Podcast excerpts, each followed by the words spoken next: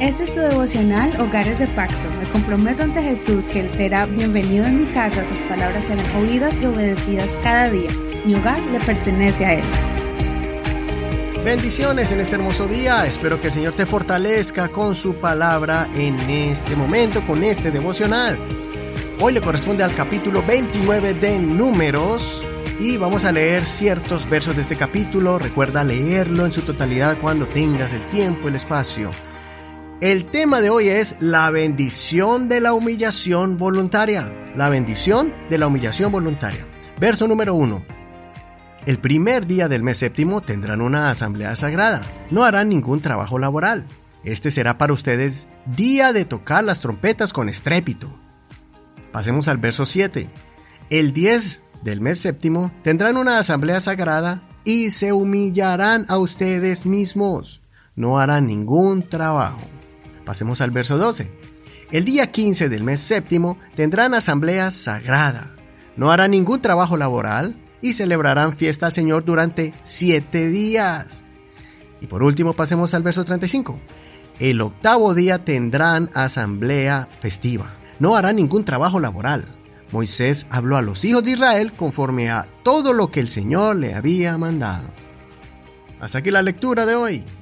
Como ya lo leímos, hay fiestas en todo el séptimo mes. En el séptimo mes se celebran varias de las fiestas con celebraciones especiales, sagradas y muy significativas.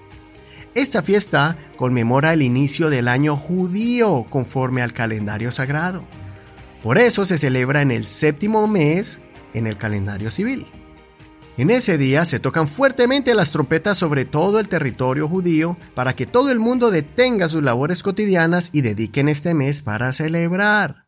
El propósito es comenzar el año sagrado con una actitud de humillación voluntaria.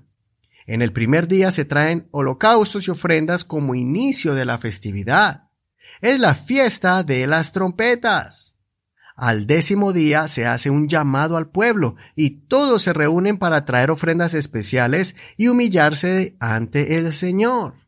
Es el día de expiación, donde se hace un llamado a una acción de humillación nacional.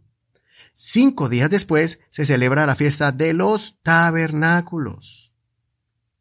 Qué importante es tener una rutina delante de Dios para presentarnos con una actitud de humillación voluntaria.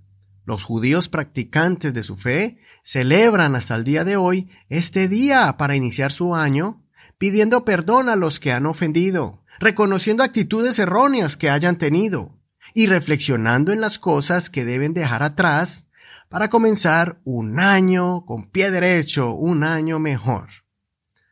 De la misma manera, hoy quisiera que reflexionemos en esta acción de humillación voluntaria, que tengamos esa actitud de madurez espiritual y de humildad para reconocer que debemos continuamente hacer una autorreflexión de nuestro andar, de cómo estamos llevando nuestras vidas, cómo reaccionamos ante las pruebas, sobre los malentendidos con nuestro prójimo, nuestro comportamiento en el hogar con nuestra familia, cómo estamos sirviendo al Señor y si estamos poniendo en acción nuestros dones, los que Dios ha puesto por medio de su Santo Espíritu en nuestras vidas. Deseo con mi corazón que podamos hacer esto de seguido, no esperar hasta el fin de año, en la reunión especial en la iglesia, o esperar hasta la próxima celebración de Santa Cena, o cuando estemos metidos en algún problema grande y reconocemos que hemos estado obrando injustamente contra alguien o hemos estado haciendo algo que desagrada a Dios. Espero que esta reflexión nos impulse a tomar la iniciativa de venir ante el Señor en un acto de confesión, reconociendo nuestros errores, y pedirle al Señor que nos revele las cosas donde nos estamos equivocando y que debemos mejorar. Como dijo David en el Salmo 19, verso 12, ¿quién podrá entender sus propios errores? líbrame de los que me son ocultos. Recordemos que la fórmula para que Dios escuche nuestras oraciones y nos bendiga es venir ante Él con un corazón humillado, sensible a la voz de Dios y dispuesto a recibir los consejos de la palabra del Señor, como dice en el Salmo 51, verso 17. Los sacrificios de Dios son el espíritu quebrantado. Al corazón contrito y humillado no despreciarás tú, oh Dios. El Señor Jesucristo nos enseñó este principio en el libro de Mateo capítulo 23, verso 12. Porque el que se enaltece será humillado y el que se humilla será enaltecido. Por eso es mejor humillarnos de forma voluntaria que esperar a que, por causa de la arrogancia y el orgullo, nos lleve a ese punto de humillación por las consecuencias de nuestros malos actos. Soy tu amigo y hermano Eduardo Rodríguez. Que el Señor Jesucristo reciba tu humilde oración de un corazón entregado a su voluntad.